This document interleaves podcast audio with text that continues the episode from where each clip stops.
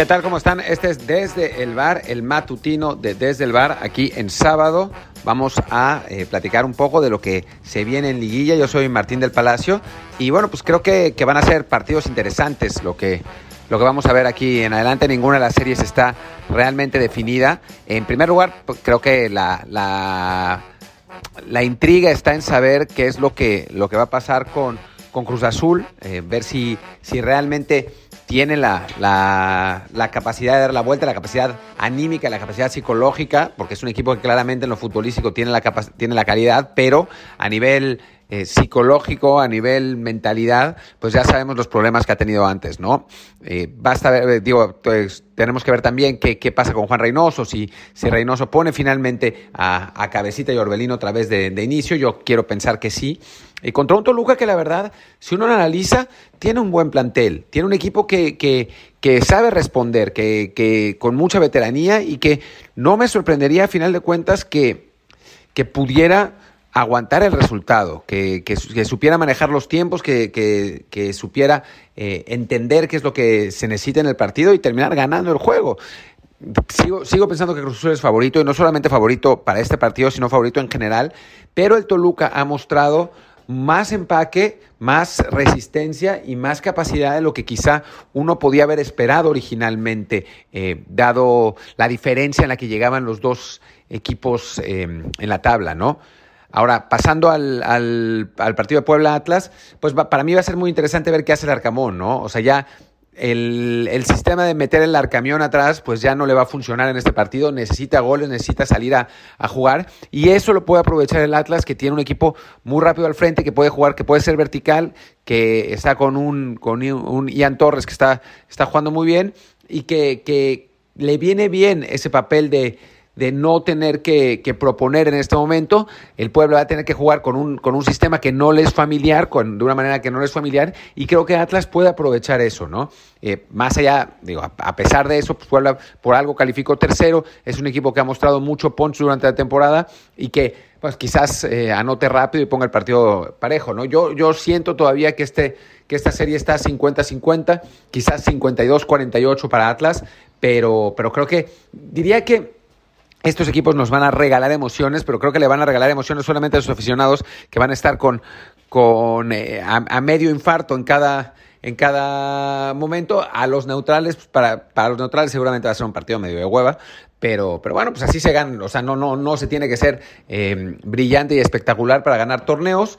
Puebla no lo ha sido sin duda, pero ha sido muy efectivo. Atlas lo ha sido más, pero bueno, tampoco es que sea capaz de, sea un equipo capaz de hacer que un partido sea eh, espectacular y sea, y sea brillante por sí mismo sin que el otro equipo ayude, ¿no? Entonces me parece que, que por ahí vamos a ver quizás de nuevo el partido más, más pues menos entretenido de la, de la ronda de cuartos de final, pero sí un, juego que va a ser emocionante por el resultado, ¿no?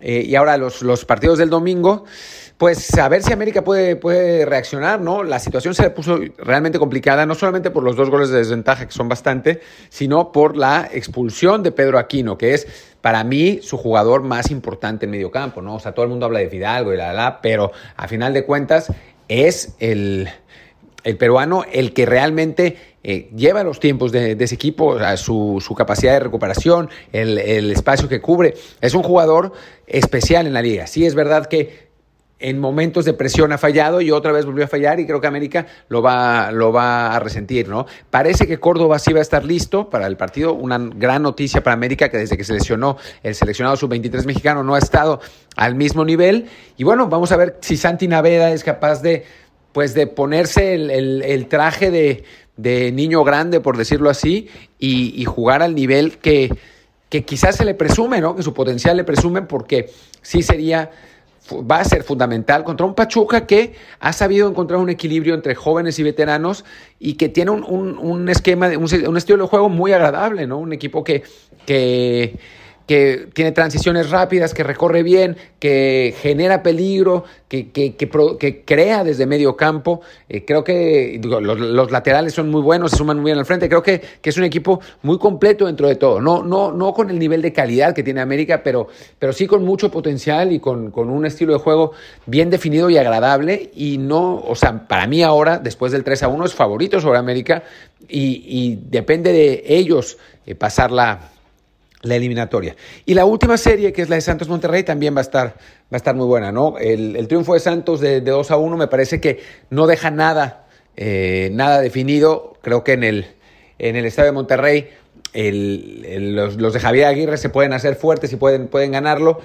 Que, creo que por plantel deberían, deberían ser favoritos. Santos es un equipo que juega también muy bien al fútbol, un equipo muy bien, eh, muy bien conjuntado, que, que, que sabe a lo que, a lo que va. Creo que que eh, se enfrentarán dos de los planteles más interesantes que quedan en, el torneo, en, la liguilla entre Monterrey y Santos. Y aquí sí no me atrevo realmente a, pronosticar un, ganador. Va a estar muy parejo. Si me pusiera una pistola en la cabeza diría que Monterrey, pero la verdad es que no, no, no está tan claro, ¿no? Así que, bueno, pues va a ser, va a ser divertido. Eh, nos, nos, encontramos con una ronda de cuartos de final muy pareja, eh, con, con, más goles de lo que habíamos visto en el torneo, lo que además se agradece. Y bueno, pues me parece que, que, nos la vamos a pasar bien. Ustedes que están en México lo van a poder ver, van a poder ver los partidos a la hora normal. Yo me voy a tener que desvelar desde España, digo, ahora en Ucrania, además, peor porque es una hora más, pero, pero valdrá la pena, ¿no? Porque, porque creo que nos, nos vamos a divertir con estos partidos de liguilla. Bueno, por lo pronto ahí estamos. Yo soy Martín del Palacio, mi Twitter es arroba martín de ELP y el, el, del podcast es desde el bar pod, desde el bar POD. El lunes vamos a tener el desde el bar de costumbre en, en Twitch y también en las plataformas, en Apple Podcast, Google Podcast y toda esa historia. Y bueno, eh, ya ahí, ahí nos veremos. Por lo pronto que tengan un buen fin de semana y que disfruten mucho de los partidos. Chau, chau.